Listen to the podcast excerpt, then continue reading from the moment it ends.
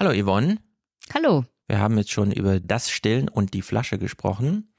Da steckt ja Ernährung drin, Essen. Mhm. Ja, schreit ja mein Kind auch manchmal, wenn ich mir ziemlich sicher bin, es ist ziemlich satt. Das ist richtig. Was mache ich dann? Braucht mein Kind ein Schnuller?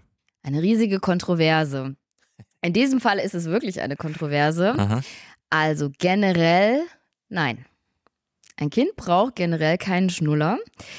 Ist einfach dadurch bedingt, dass wenn man sich ähm, Naturvölker zum Beispiel anschaut, diese Kinder ja auch alle keinen Schnuller haben, natürlich auch mal weinen oder schreien. Und der große, große Unterschied ist, dass diese Bedürftigkeit des Schnullers bei diesen Kindern darüber gestillt wird, dass die Kinder eigentlich immer an der Mama dran sind. Ja. Im Tuch, vorne, hinten ah, und ja. immer mit dabei sind.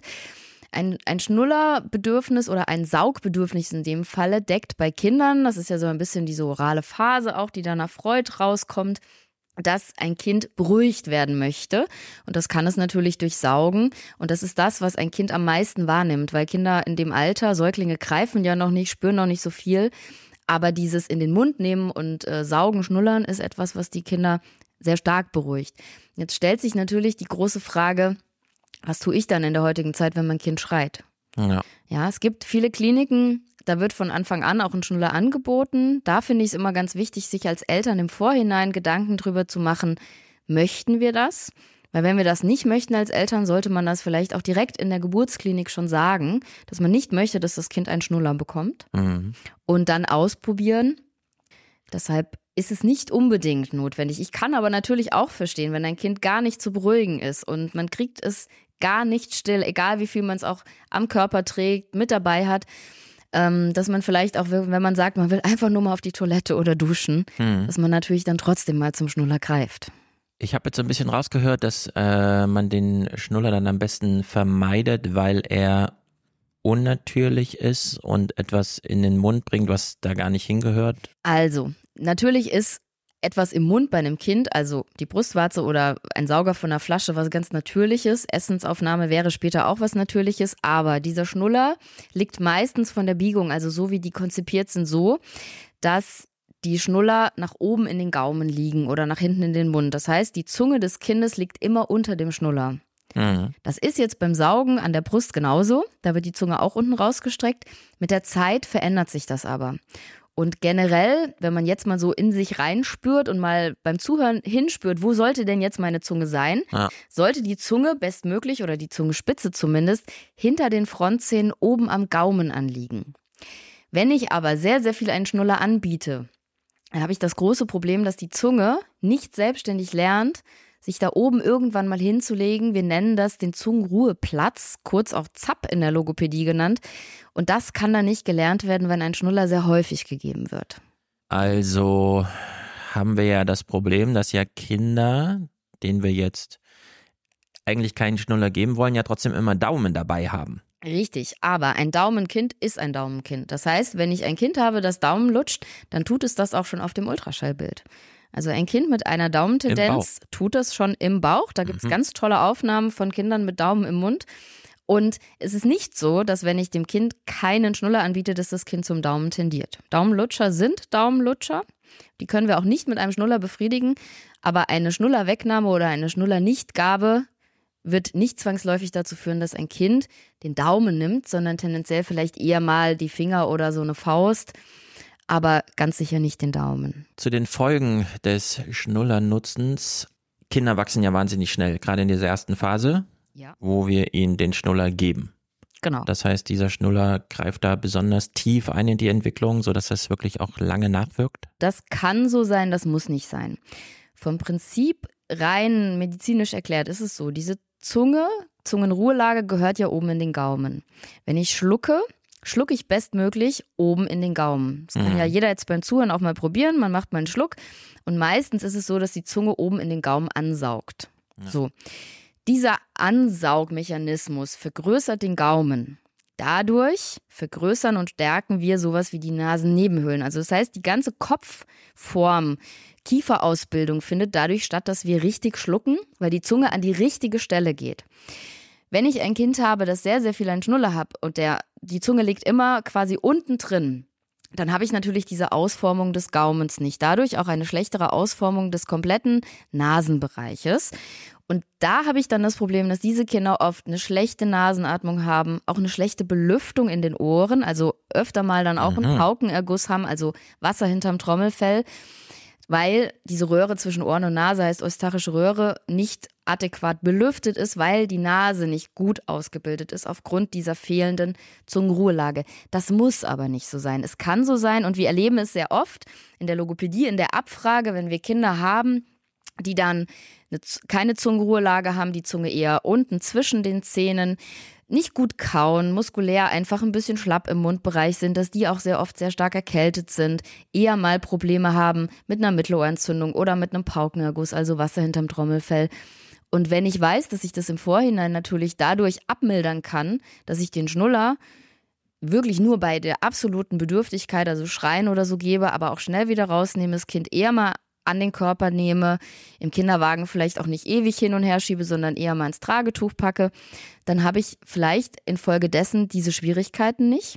Mhm. Denn die Hauptfolge, die dann irgendwann später mal entstehen kann, wird im schlechtesten Fall eine echt teure Zahnspange. Und äh, bei Logopädie denkt man natürlich vor allem auch an Sprachentwicklung. Ja. Der Schnuller hat da direkt einen Einfluss drauf.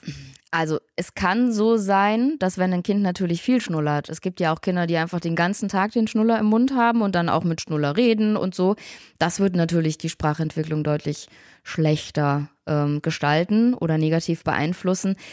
Wenn es nur eine Muskulaturschwäche ist, dann ist es oft so, dass die Kinder tendenziell eher ähm, lispeln. Mhm. Also diese bekannte Zunge zwischen den Zähnen, das ist etwas, was dann manchmal passieren kann. Wenn ich jetzt panisch zuhöre, weil mein Kind, sagen wir mal, schon, naja, drei, vier Monate geboren wurde, vor drei, vier Monaten und schon den Schnuller sich angewöhnt hat. Ja. Muss ich ihm jetzt den Schnuller wieder abgewöhnen, um schlimme Sachen zu vermeiden. Also prinzipiell würde ich das Wort schlimm da nicht verwenden. So, mhm. so, schlimm sind ja all diese Dinge nicht, aber es sind natürlich Dinge, die könnte man versuchen zu vermeiden. Dass ein Kind ein Saugbedürfnis hat und wir damit natürlich Kinder auch zur Ruhe bekommen, ist ja undiskutiert. Und ich würde jetzt auch niemand empfehlen, wenn man ein Kind hat, das dieses Bedürfnis hat, den Schnuller wegzulassen und dafür nicht mehr zu schlafen und die ganze Familie ist in desaströsen ja. Zustand. Aber man kann ja vielleicht schauen, ob man reduziert. Mhm. Also, dass man vielleicht auch erstmal versucht, bevor man den Schnuller gibt, das Kind noch mal ins Tragetuch zu packen, vielleicht auch mal zu pucken, ähm, dass man andere Alternativen wählt und den Schnuller versucht, so doll zu reduzieren, wie es geht. Oder ja. wenn das Kind mit Schnuller eingeschlafen ist, den dann vorsichtig rausziehen, dass das Kind dann vielleicht diese drei, vier Stunden Schlaf nicht den Schnuller im Mund hat. Nun haben wir ja von verschiedenen Formen und Größen von Brustwarzen schon gesprochen in der ersten Ausgabe. Bei Schnullern. Ja. Äh, wir haben natürlich im Bild dieses Schnullerbild, diese Ausbuchtung für den Gaumen und so weiter. Also der ist dann so passgenau irgendwie gemacht. Gibt es kleinere Schnuller? Gibt es irgendwie Entwöhnungsschnuller? Gibt es besondere Schnuller, die dann also vielleicht es, doch noch funktionieren? Ja, also es gibt kleinere Schnuller. Es gibt, ich möchte jetzt hier eigentlich nicht unbedingt Werbung machen, aber wenn man das mal so sich anschaut im Internet oder mal googelt, dann findet man sicherlich auch einen zahnfreundlichen Schnuller, so nennt sich das.